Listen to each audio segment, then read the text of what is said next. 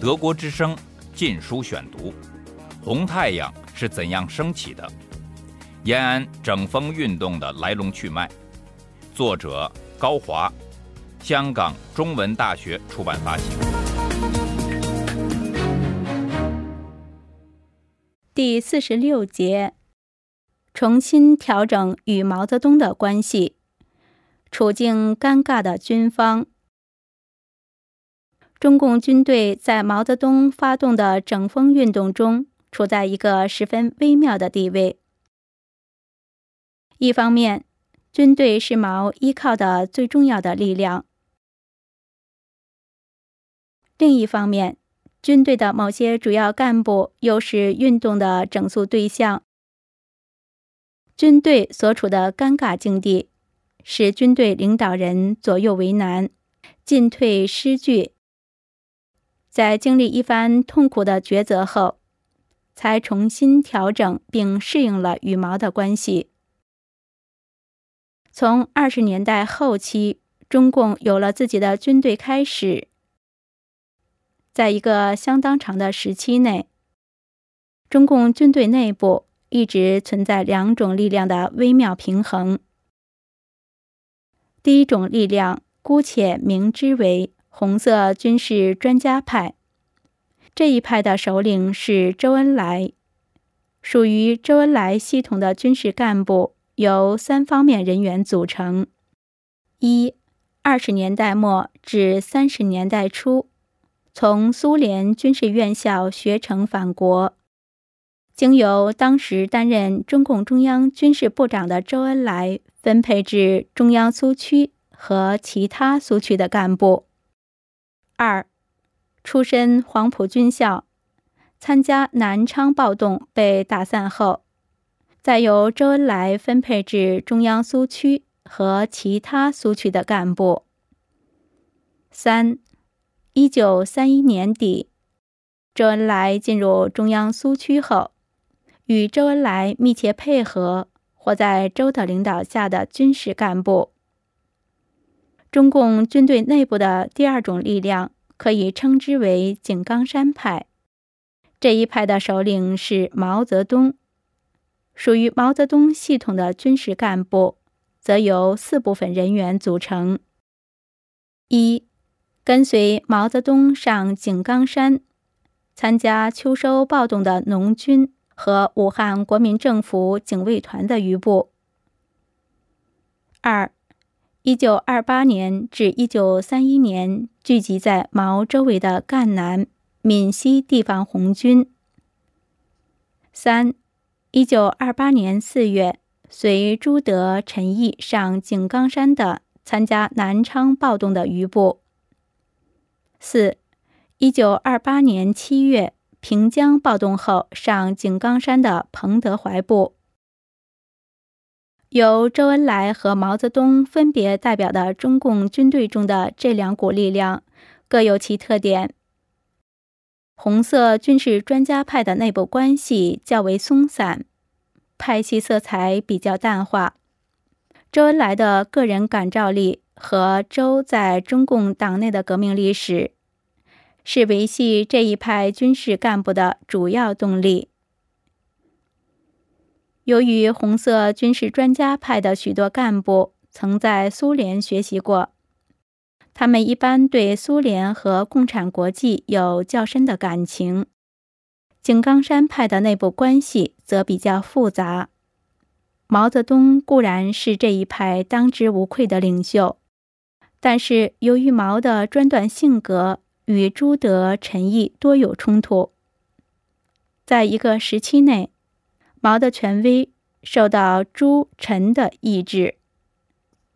一九二九年后，毛利用各种手段强化了自己在井冈山派中的领袖地位，并在自己身边聚集了一批军事干部，但却遗留下大量的个人恩怨。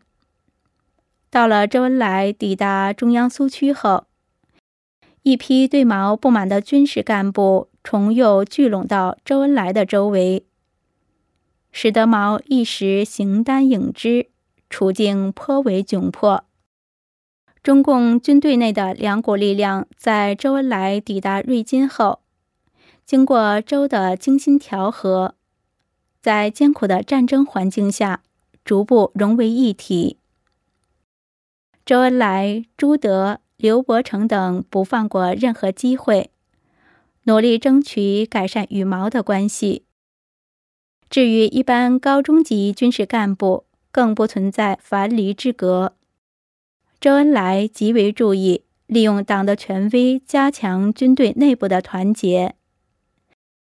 在周的领导下，军队一直保持高度的统一。遵义会议后，毛泽东从现实需要出发，也深感运用党的权威对维系军队团结的极端重要性。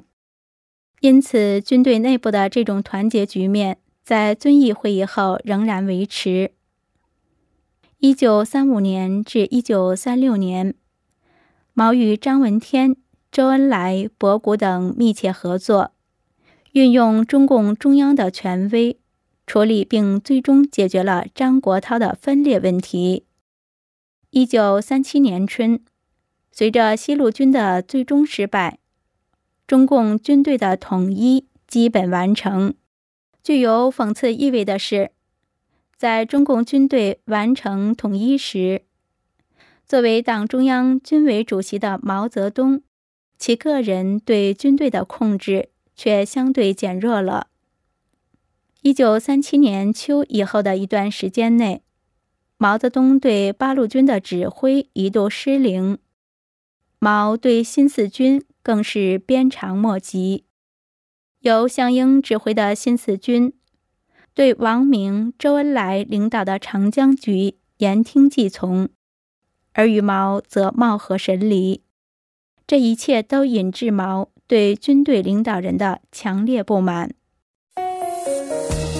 德国之声《禁书选读》：毛泽东对军队领导人的不满，并非仅限于他们在抗战后的表现。这种不满还和历史上的矛盾复杂的交织在一起。毛是一个自尊心极强、报复心也极强的人，只是因为眼前的现实需要，他才容忍下他们昔日对自己的冒犯。在中共军队内，真正获毛信任的干部屈指可数。毛泽东最宠信的军队将领首推林彪。自1929年，林彪在朱毛纷争中当面指责朱德积极拥戴毛泽东以后，林彪就获得了毛的特殊信任。毛之对于林彪犹如父亲，对其过失从未真正计较。遵义会议后，林彪认为毛率红军四渡赤水，使红军过于疲劳。写信给中央，要求以彭德怀取代毛做军队指挥。毛不责怪林彪，却将怒火发向与此毫无关联的彭德怀。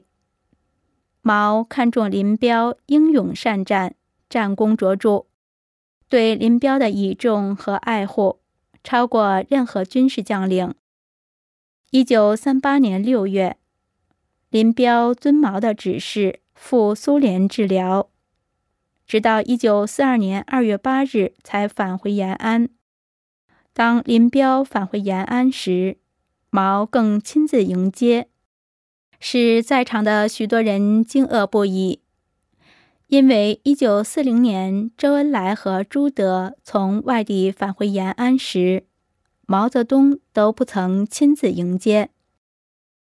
一九四二年二月十七日。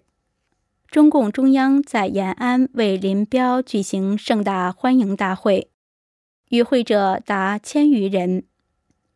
林彪在致辞中援引季米特洛夫的话说：“季米特洛夫说，苏联的党由于团结在斯大林同志的周围，而有今天伟大的联共党。中国的党应该团结在毛泽东同志的周围。”以便建设起伟大的中国党，建设起伟大的新民主主义的新中国。在这次欢迎大会上，林彪还表态坚决支持整风运动，号召全党应效忠毛泽东。他说：“我们在政治思想应如毛泽东同志最近所号召的，反对主观主义和宗派主义，要来一个坚决彻底的转变，建设无产阶级立场的唯物主义方法的党。我们忠实于我们的民族，忠实于我们的党，忠实于我们的领袖。”林彪以青年将领的身份受如此超规格的隆重欢迎，且已会搬出共产国际领导人来鼓吹毛泽东，这只能说明毛林关系之密切和林彪已获毛的路线交底。一九四二年底至一九四三年七月。毛泽东命林彪代表自己与蒋介石在西安、重庆数度会面，随后又让林彪在延安静养，以备将来与蒋介石逐鹿中原，再分天下时领兵出山。毛泽东对彭德怀则爱恨交加，彭是为中共夺取政权出力最多的将领之一。但为人耿直，不善逢迎。毛爱其骁勇善战，对中共事业忠心耿耿，但又恨其不听话，自尊意识、独立意识强烈，而常视其为头有反骨的魏延。一九三七年后，毛让彭出任八路军副总指挥，但彭却在一九三七年十二月。至一九三八年三月间，为八路军出兵山西及华北时，多次打电报向王明领导的长江局请示汇报工作。在毛看来，彭德怀此举无疑是另寻党内靠山，而与自己分庭抗礼。其实，毛对彭德怀的意见多属误解。一九三七年底。八路军出兵山西，涉及与阎锡山和国民党的各种关系。彭德怀向当时党内实际主管统战和国际关系事宜的长江局请示应对方针，完全是在工作范围之内的正常关系。但是毛却认定彭对自己权威并未真正心悦诚服。执意要让彭德怀在整风运动中洗一个烫水澡。德国之声《禁书选读》：红太阳是怎样升起的？延安整风运动的来龙去脉。作者高华，香港中文大学出版发行。